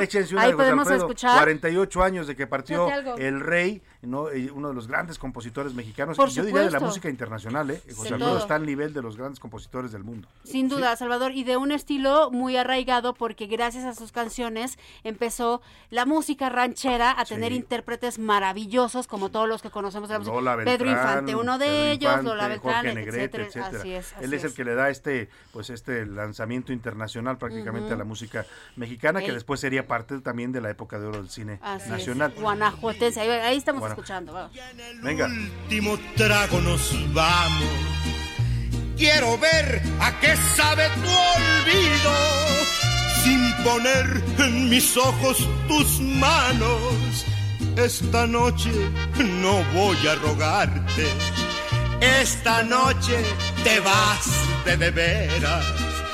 Qué difícil tener que dejar. Además, Rubencito, ahora sí, Rubén, Ahora que luego sí. lo regaño, pero Eso. hoy sí escogió una muy buena. Que por que más me gustan de José Hubo Alfredo. hubo un festival este fin de semana en Dolores Hidalgo justamente eh, de José Alfredo Jiménez Sí. y no estuvo su hijo que falleció el 29 de septiembre de este año. me digas, murió José Alfredo Jiménez Alfredo. Jr. falleció el 29 de septiembre Y no pudo asistir y no al pudo festival. asistir durante los Y es muy últimos 20 bonito porque asistió. hay mariachis y cantantes por todas las calles de Dolores Hidalgo y, y recuerdan las canciones de José Alfredo Jiménez. Ahí está para el público que lo pidió. Descanse en paz. Él eh, murió en 1973, Salvador. No estaba tan grande, joven, 47 pero le años. pegaba oigan. como si no Pero hubiera le pegaba mañana. justamente esta canción que habla de chupar.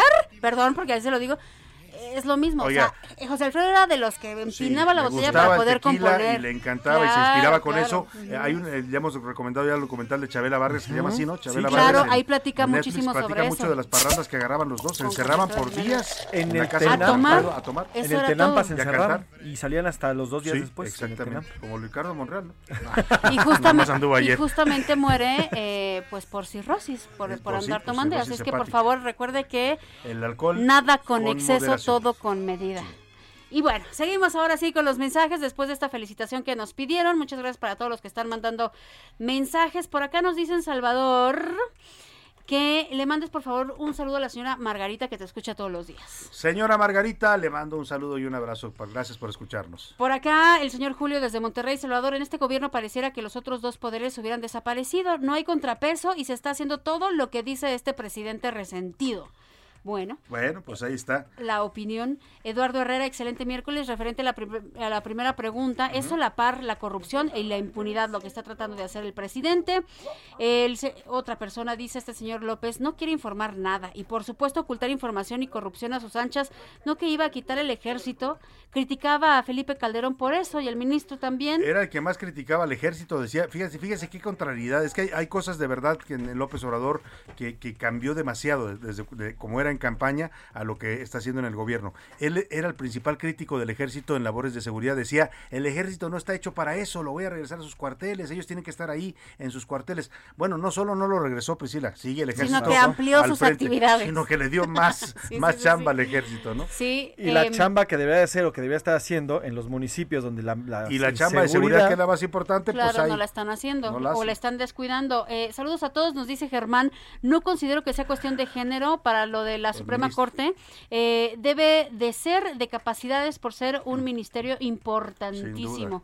De Zapopan, Jalisco, el señor Iván Valdés, estamos regresando cuando otros partidos pues eh, determinaban, sin importar el daño que le sucediera a la nación, este presidente está mal asesorado. Que tenga respeto a la nación, lo dice, por No está favor. mal asesorado, es que no se deja asesorar, dicen muchos los, eh, los que están cercanos al presidente. Las decisiones las toma él, en casi todo, ¿eh? En casi todo las toma él, y es lo que él dice y así se hace, y rara vez alguien lo puede convencer de lo contrario. Saludos para Alberto que nos escucha desde Colima. Eh, yo quiero saber, cuando daban cuentas los gobiernos pasados de aquí, se van a agarrar ustedes para golpetear más a Obrador. Yo estoy de acuerdo en darle toda mi confianza porque ha demostrado ser un excelente presidente. Yo, esto de golpetear, mire, son, es criticar, ¿eh? es cuestionar y es parte del derecho que tenemos los mexicanos y de lo que es necesario un gobierno. Si usted cree que al gobierno se le debe estar alabando y diciéndole, ay, qué bonito es usted, presidente, qué, qué lindo es, qué bonito es, cómo lo quiero, está bien, cada quien, ¿no? Pero la función de los medios es criticar y cuestionar al poder y eso es lo que hacía que no tiene que ver con golpetear. María Delfina Lagunas Rangel, creo que el ejército debe dedicarse a la seguridad del país, así tal cual. Carlos Rodríguez de Iztapalapa, le mandamos saludos. Guillermo desde Monterrey también, un fuerte abrazo. Felipe León, gracias por tus mensajes. Buenas tardes, Salvador García. Este señor López Obrador ya sacó más las uñas. Prepárense para lo peor. Lo dicen por acá.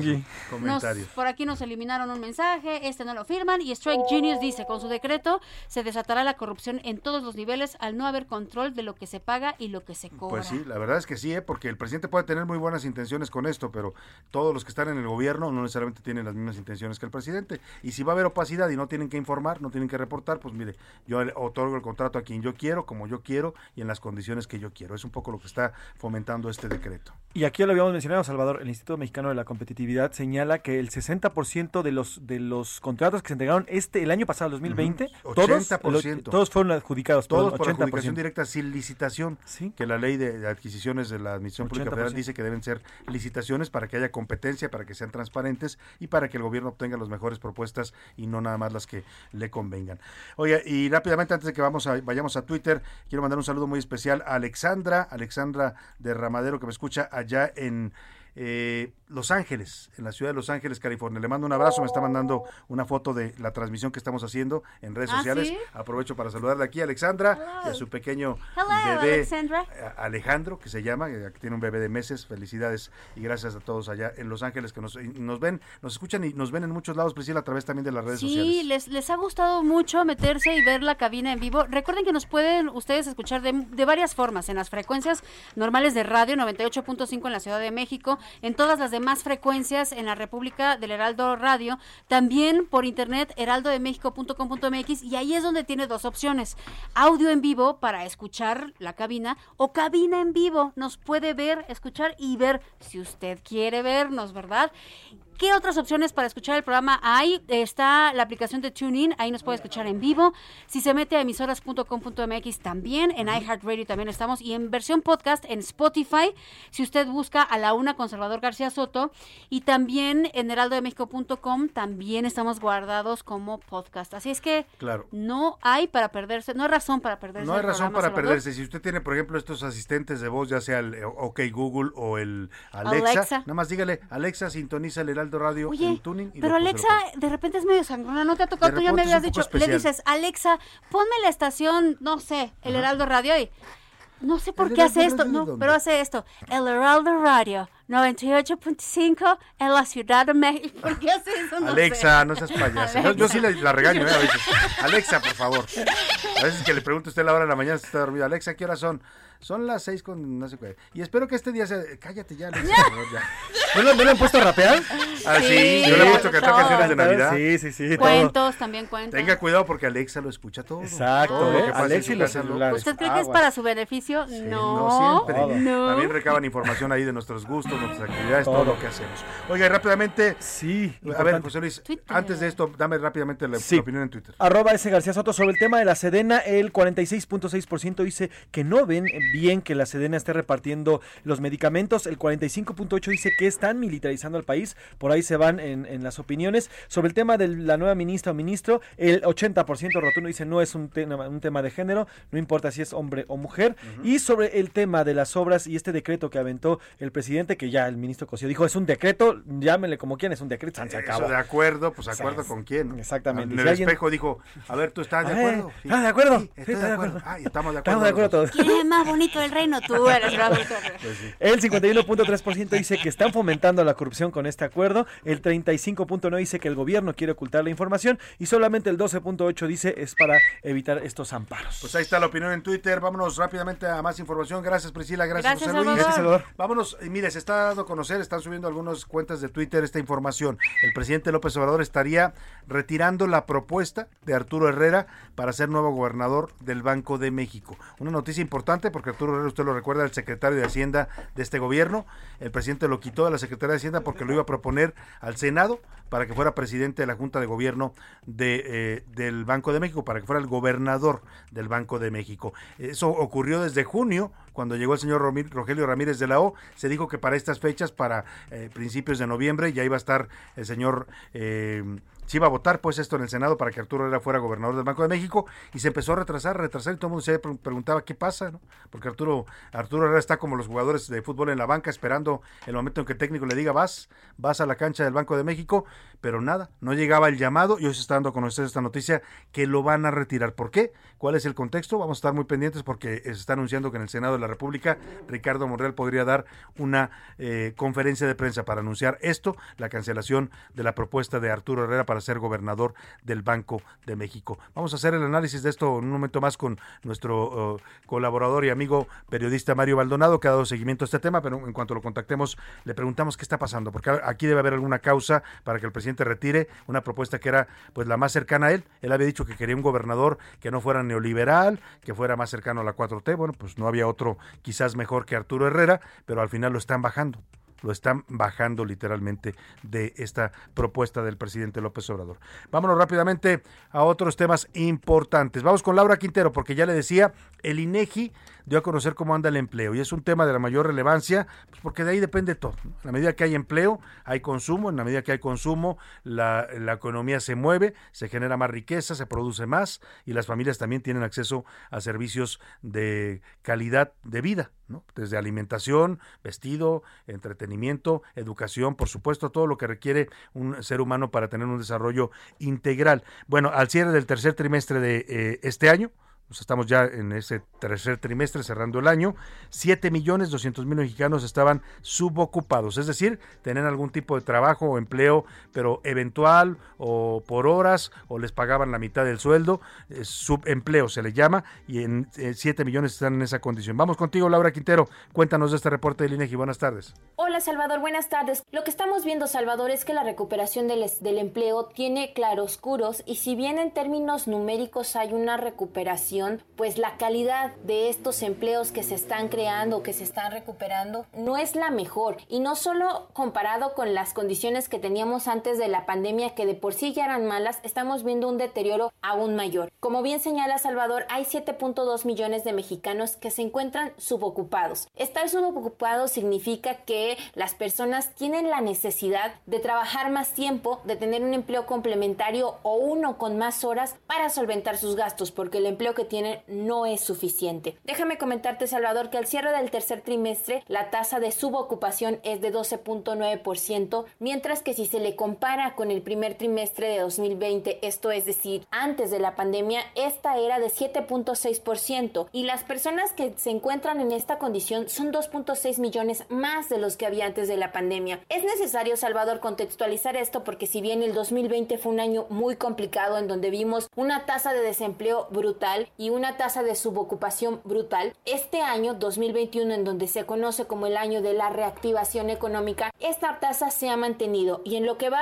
del año, o sea, de enero a septiembre, pues la variación ha sido muy poca. Entonces lo que estamos viendo es que hay un estancamiento. De acuerdo con especialistas, esta condición de subocupación va a durar por lo menos lo que resta del sexenio. Entonces vamos a ver como una tasa de 12-13% más o menos de personas, de mexicanos, de trabajadores en esta condición. ¿Por qué? Porque los empleos que se están creando o son en la informalidad o tienen condiciones que son mucho peores que las que había antes de la pandemia. Pues este es mi reporte, Salvador. Buena tarde. Y es un gran dato el que nos da Laura Quintero. Sí, se está recuperando el empleo después de la crisis del 2020. El problema es que el empleo que se está recuperando no es de la misma calidad ni de los mismos ingresos que teníamos antes de esta crisis. Vamos a estar muy pendientes. Vámonos a otro tema importante Ayer el Heraldo Media Group publicó de las primeras encuestas rumbo a la carrera de, las gubernaturas para el 2022, la ruta 2022, se llama la cobertura que estamos haciendo aquí en el Heraldo eh, Media Group, eh, tanto en radio eh, como en televisión y en el medio impreso y en online.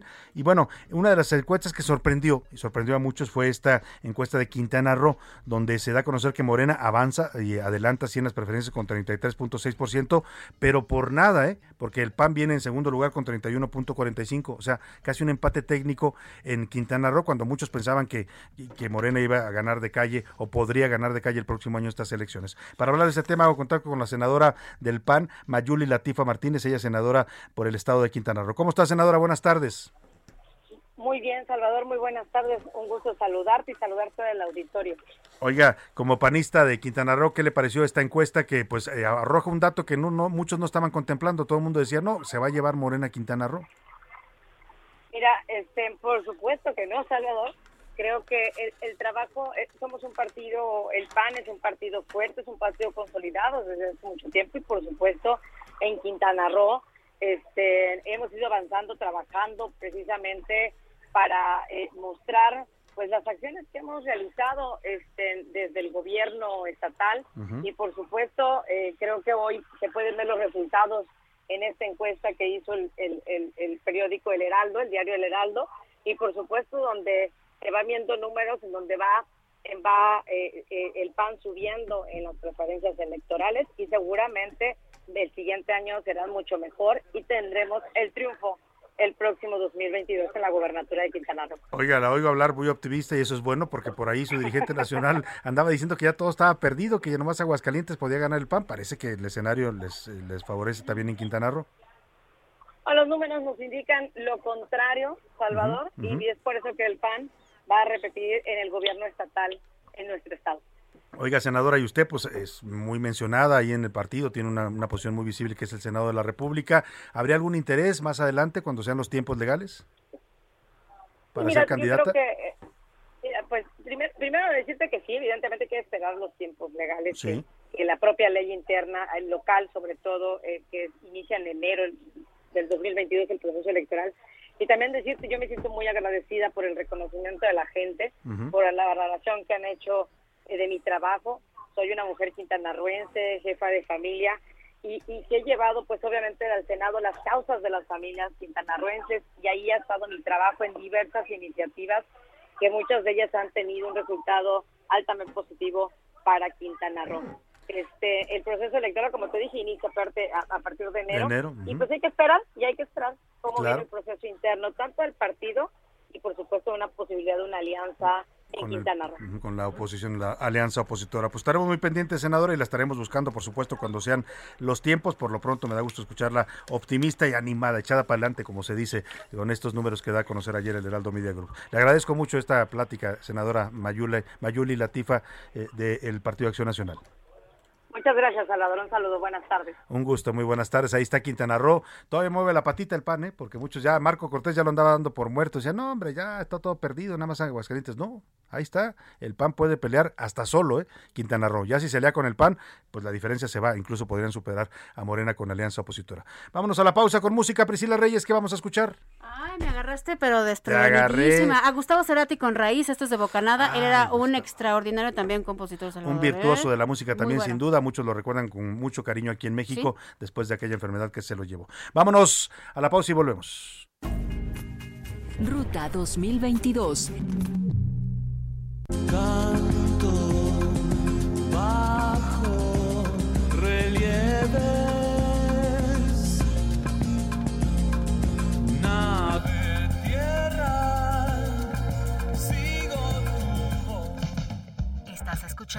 A la Una con Salvador García Soto. Regresamos.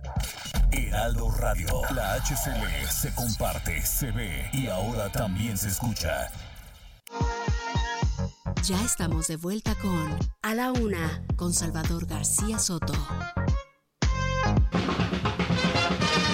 Bienvenido a tu dosis de buenas noticias. Mi nombre es Soy la Alegría. Generalmente cuando hablamos de adaptaciones para personas con discapacidad, ignoramos que no solo se tratan de rampas. Y aquí, un ejemplo. Estrella, una niña genio de 14 años, originaria de Nezahualcóyotl, Estado de México, ha desarrollado una aplicación para ayudar a su hermana con discapacidad auditiva. Su aplicación ayuda a convertir un texto o un discurso a lengua de señas, lo que permite a las personas sordas o con baja audición entender su entorno. Por si fuera poco, esta pequeña mexiquense se ha convertido en la persona más joven en recibir entrenamiento en el Instituto de Investigaciones Biomédicas de la UNAM. Muchas felicidades y gracias, estrella.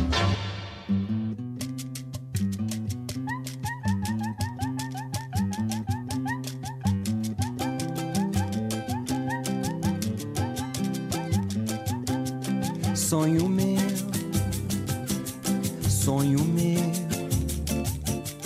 vai buscar quem mora longe. Sonho meu,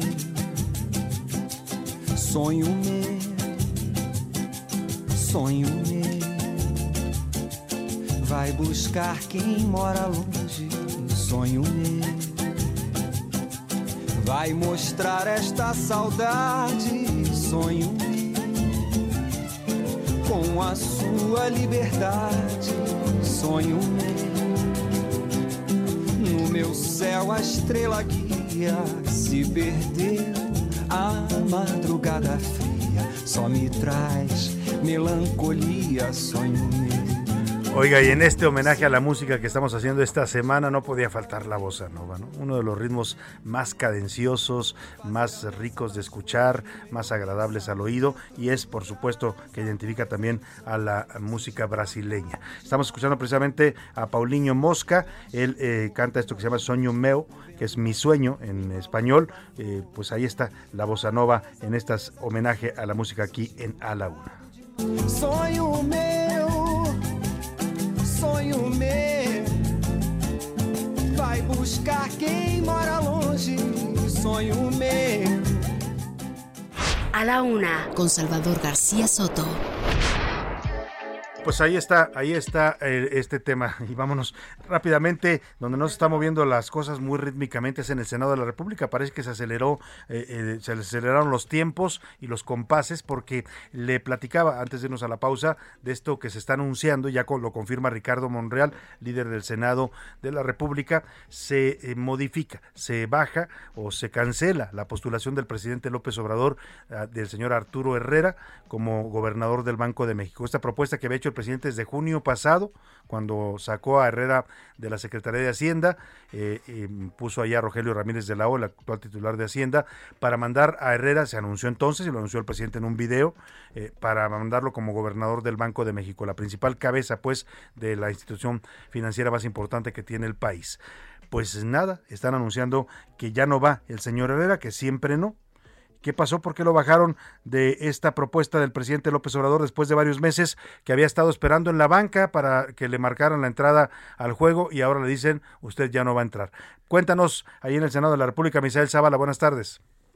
Buenas tardes, Salvador. Buenas tardes al auditorio. Efectivamente, pues movida la situación aquí en el Senado de la República, ya que eh, pues el presidente Andrés Manuel López Obrador envió notificación eh, aquí en la Cámara Alta para el retiro del nombramiento de Arturo Herrera como miembro del Consejo del Banco de México, el Banjico. Así lo confirmó, como bien lo comentas, el presidente de la Junta de Coordinación Política del Senado, Ricardo Monreal, quien detalló que el presidente López Obrador tiene la facultad exclusiva para bajar el nombramiento y postular a uno nuevo o incluso el mismo, el, el mismo personaje para este cargo. De acuerdo eh, con Monreal, en el mes de julio, Arturo Herrera había sido propuesto como integrante de la Junta de, del Banjico pero fue desde agosto, Salvador, que el Ejecutivo Federal retiró el nombramiento, pero hasta este momento, eh, después de una declaración de Kenia López Rabadán, quien es eh, pues eh, senadora panista, eh, fue que se dio a conocer que eh, pues Arturo Herrera ya no va a el ban, al Banjico. Pero ¿qué te parece si vamos a escuchar al senador Ricardo Monreal? Adelante. Desde agosto, la oficina del Ejecutivo retiró el nombramiento y nosotros no hacemos otra cosa sino aceptar la decisión.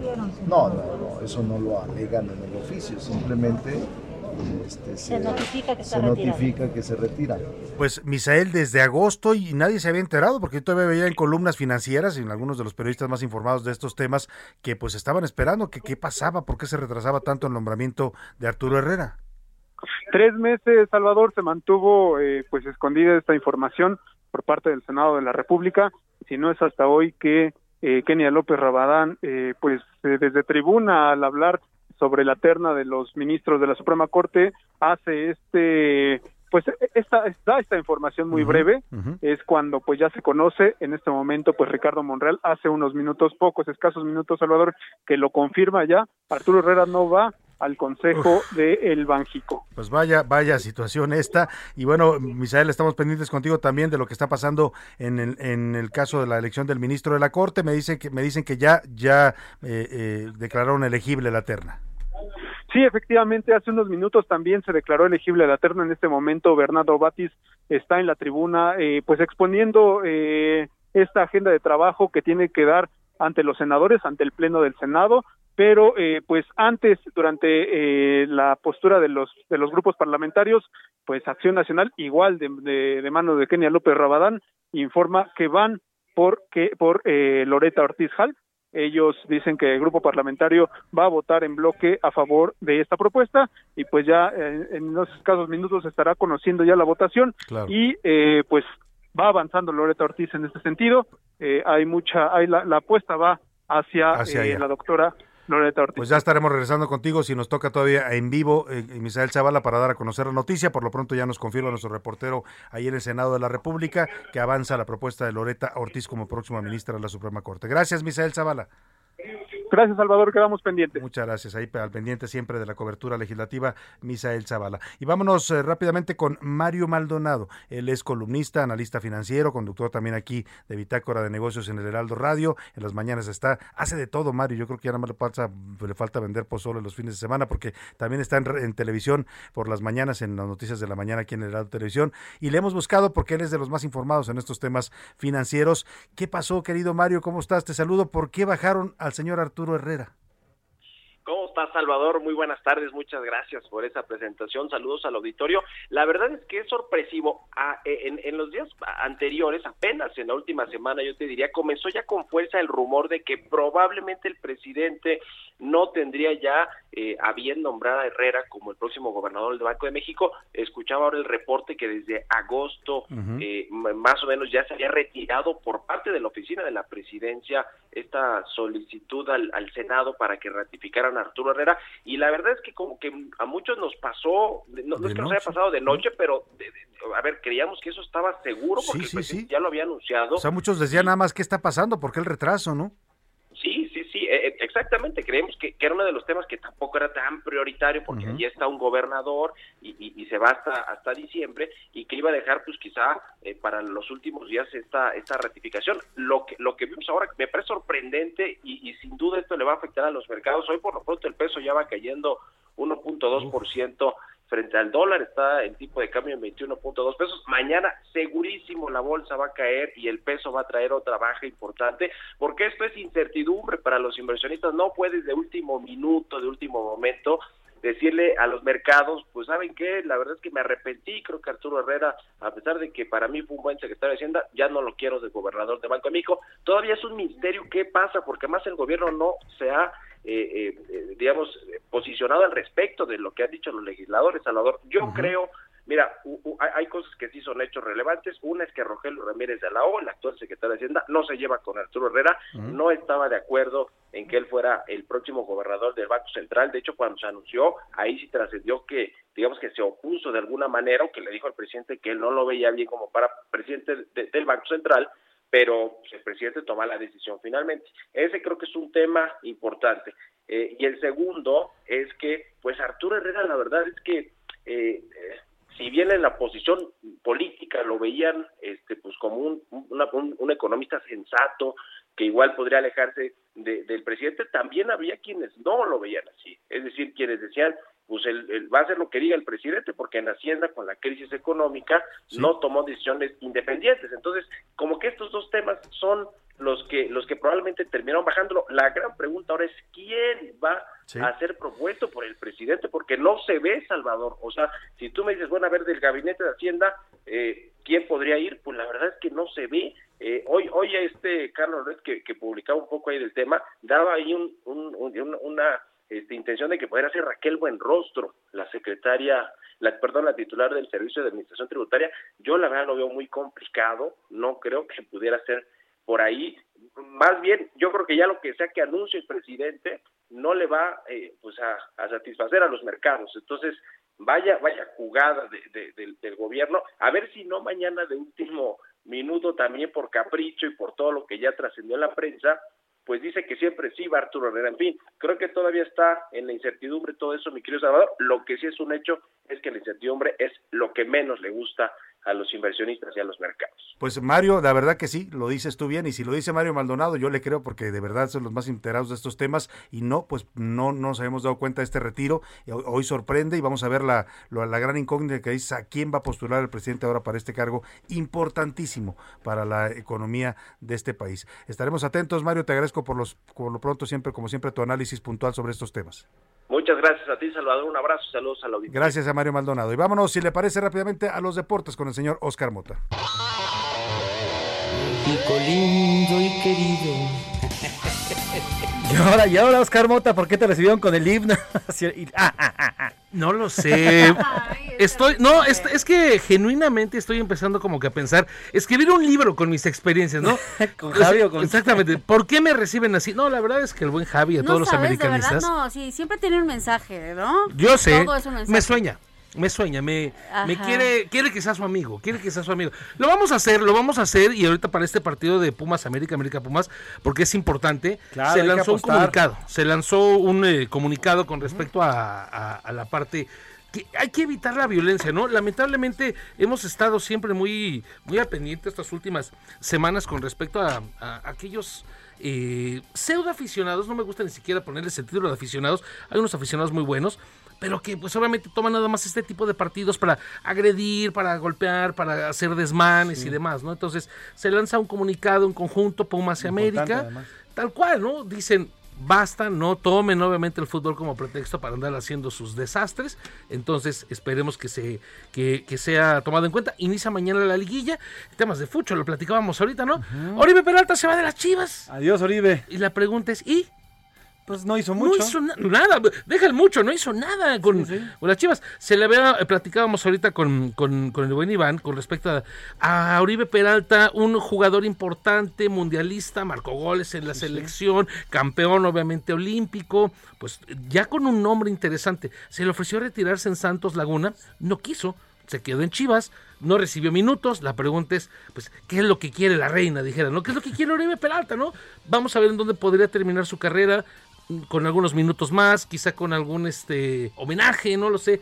Me parece, insisto, creo que es un tema importante. Ya no, hay minutos entonces para Uribe. No se va Santos nada. Y, no es porque no creo que los pueda dar. Digo, obviamente ya no va a dar los 90, no va a ser campeón de goleo, o quién sabe, pero por lo menos yo creo que sí, unos 16, eh, 20 minutos al final podría estar interesante. Mafred, aquí les quiero platicar un tema bien importante a ti y, a Pris y a, todos los amigos. Además de que es un martes de Champions League, al medio tiempo Barcelona y Benfica están 0 a 0, Sevilla 1 0 al Wolfsburg, Chelsea le está pegando 1 0 a la Juventus, Malmo 1 0 al Zenit.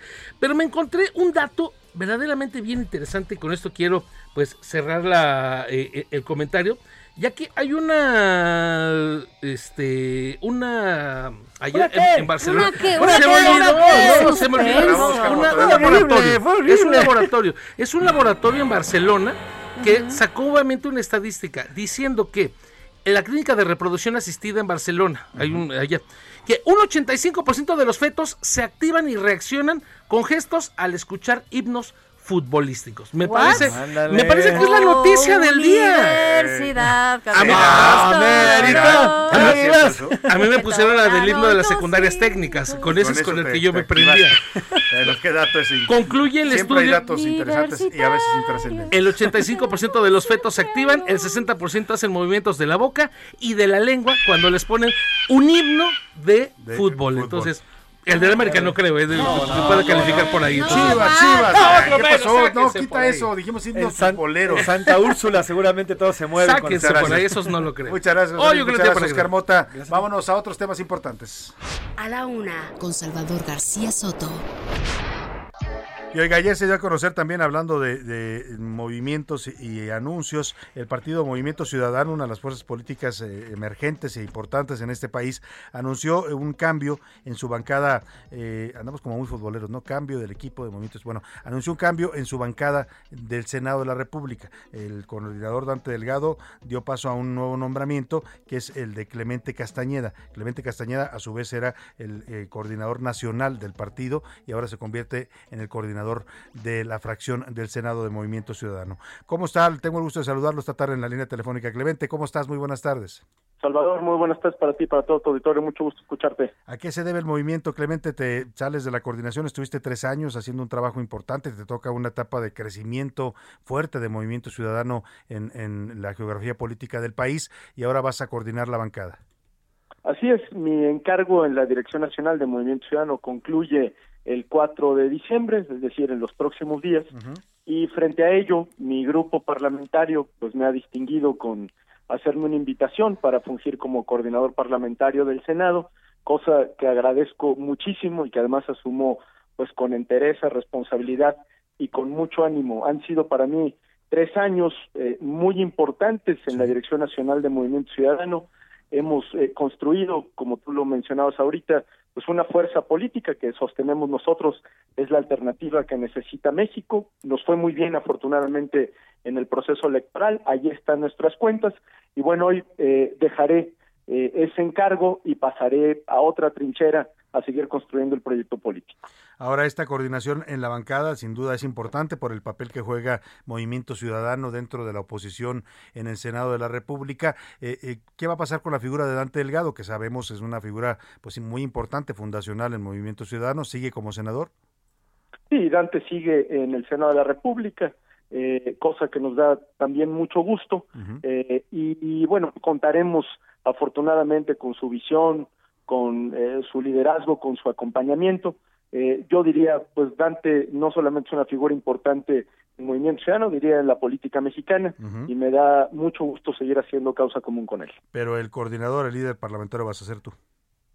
Bueno, me toca esa responsabilidad eh, y lo haré, por supuesto, respetando la posición de mis compañeras y compañeros senadores. Tenemos una bancada, diría yo, excepcional, con hombres y mujeres de primera y además, eh, Salvador, muy probablemente eh, esta bancada hoy de ocho senadoras y senadoras, pues podrá crecer en los próximos meses, ya verás. Sin duda alguna, ya viendo lo que lograste en esos tres años como dirigente, no, no tengo duda, Clemente, y te quiero preguntar dos Porque temas. Además, Salvador, perdón, tenemos elección extraordinaria en Nayarit ah, y vamos a ganar el Senado de la República en Nayarit, con, con, Nacho Flores. Pueden sumar un, senador más a la bancada, es lo que me dices, con esta elección extraordinaria. Te decía, eh, eh, eh, dos temas calentitos ahorita en el Senado. El primero, la elección que está en curso para el nuevo ministro o ministra de la Suprema Corte. Ya tiene fijada posición en Movimiento Ciudadano. ¿Por dónde va la opción que ustedes están viendo esta terna que propuso el presidente? Bueno, estamos viendo todavía las comparecencias, justo estamos a la mitad de la comparecencia de Bernardo Batis. Nosotros les tenemos un profundo respeto a los tres eh, aspirantes, a la terna que mandó el presidente de la República y después de escucharlos, pues estaremos votando en consecuencia. ¿No habrá voto en bloque de la oposición o cada bancada va a votar por su cuenta? No, las bancadas eh, han decidido cada una eh, hacer su propia valoración. Nosotros estamos justamente en ese proceso. Ahora te pregunto lo otro que acaba de darse a conocer también ahí en el Senado, la eh, pues el, retiro de la propuesta de Arturo Herrera para el Banco de México. Decía Ricardo Monreal hace un rato que lo confirmaba que esto ocurrió desde ah, desde agosto prácticamente el presidente retiró la propuesta, no se había dado a conocer. Eh, ¿Cómo ven en la bancada de Movimiento Ciudadano esta decisión del presidente? A, nosotros nos extraña mucho, a mí en lo particular me extraña mucho. Tenemos, tengo en lo personal la mejor impresión de Arturo Herrera. Considero que era una eh, propuesta adecuada, acertada, pero evidentemente pues quien tiene que dar sus razones es el propio poder eh, ejecutivo. Nosotros esperaremos que nos manden eh, quién será la nueva propuesta para hacer la valoración, pero sí debo decir que la propuesta de Arturo Herrera concitaba simpatías por su formación, por su experiencia, sobre todo por su apertura. Esperemos que la nueva propuesta pues sea, eh, no lo dudo, de la misma eh, altura, trayectoria. Claro, pues vamos a estar atentos, no se ve por ahí ningún nombre en el panorama todavía, vamos a ver qué decía el presidente, tienen de fecha, entiendo, hasta el 31 de diciembre, ¿no? Supongo antes la decisión. Así es, será un tema que tendrá que tomar el Senado con mucha rapidez, así es que eh, seguramente conoceremos muy pronto la nueva propuesta del Poder Ejecutivo. Pues Clemente Castañeda, te deseamos todo el éxito ahora como coordinador de la fracción de Movimiento Ciudadano en el, Senado de la República, una posición importante en la que seguramente también harás un gran papel como lo hiciste como dirigente nacional. Te agradezco muchísimo, Salvador, y muchas gracias a tu auditorio. Muchas gracias. Ahí está el coordinador de los senadores de Movimiento Ciudadano. Oiga, rápidamente le platico. Ayer le di a conocer que el gobernador de Puebla, Miguel Barbosa, hizo una fuerte acusación en el pleno funeral, estaban en el funeral de tres agentes ministeriales que fueron asesinados en Puebla la semana pasada, eh, emboscados prácticamente, y el gobernador de ahí acusó a la alcaldía de Tecamachalco, allá en Puebla, eh, dijo que desde la alcaldía se ordenó esta ejecución, que además acusó fue realizada por policías municipales de ese municipio. Llamó mucho la atención porque el alcalde de Tecamachalco también es de Morena, como el gobernador y para mayores señas se llama Ignacio Mier. Si le suena el nombre, Ignacio Mier Bañuelos es hijo del coordinador de Morena en la Cámara de Diputados, Ignacio Mier Velasco. Entonces, pues la acusación así directa que lanzó el gobernador provocó que el papá pues saltara y dijera, a ver, momentito, tranquilícense. Vamos a escuchar primero lo que acusó el gobernador Barbosa y luego lo que le responde Ignacio Mier, coordinador de Morena en la Cámara de Diputados. Nunca el uso de la fuerza puede ser llevado a cabo a los extremos de hacer perder la vida a una contraparte, pero en este caso no era contraparte, era parte de las, de las instituciones ya en el municipio de Tecamachalco. A las familias... Ahí está el señalamiento del gobernador, apunta directamente a la alcaldía de Tecamachalco. Y bueno, ¿qué responde eh, Ignacio Mier Velasco, el padre del alcalde de Tecamachalco, Ignacio Mier eh, Bañuelos? Escuchemos. Sí, es algo muy lamentable. Yo creo que no es conveniente, no es prudente, no se lo merecen ni los deudos ni las víctimas de especular, de hacer juicios anticipados de dictar sentencias, vivimos en un Estado de Derecho y que se dirima conforme a las atribuciones que le corresponden a la, a la Fiscalía y no a otros intereses que pueden ser este, legítimos, pero que pueden violentar el debido proceso. Oiga, como dicen ahí en la primaria, ¿no? Pelea, pelea, pelea, pelea. Está fuerte el asunto, ¿eh? porque la acusación del gobernador es dura, y la respuesta del coordinador de Morena en la Cámara de Diputados también es fuerte. Es irresponsable, dice andar haciendo sentencias anticipadas cuando esto se tiene que investigar y someter a los procesos judiciales. Lo bueno es que los dos son del mismo partido. Vámonos rápidamente al entretenimiento con Priscila Reyes.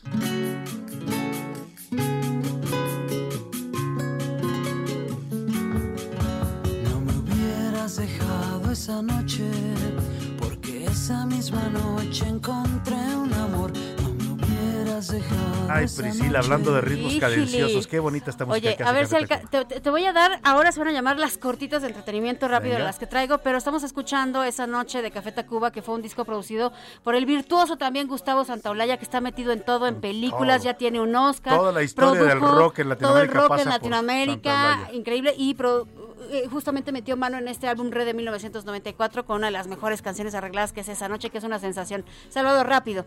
Ya se dieron a conocer los nominados para los Grammys normales, no los latinos, normales, bueno, los, los, los, americanos, que van a ser el 22 de enero en Los Ángeles. Es la entrega número 64.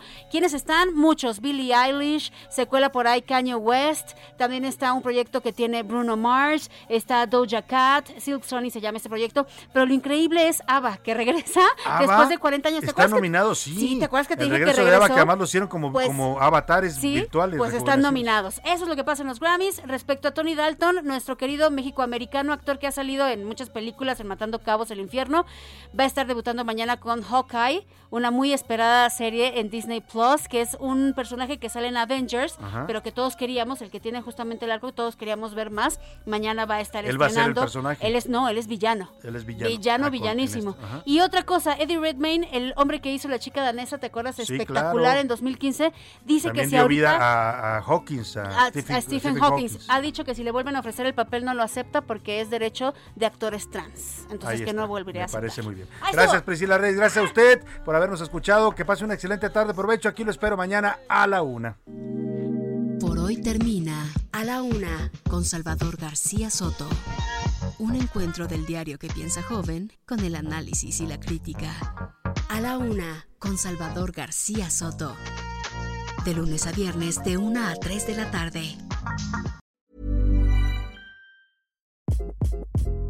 Hi, this is Craig Robinson from Ways to Win, and support for this podcast comes from Invesco QQQ the official ETF of the NCAA. The future isn't scary. Not realizing its potential, however, could be. Just like on the recruiting trail, I've seen potential come in many forms as a coach. Learn more at Invesco.com slash QQQ. Let's rethink possibility. Invesco Distributors, Inc.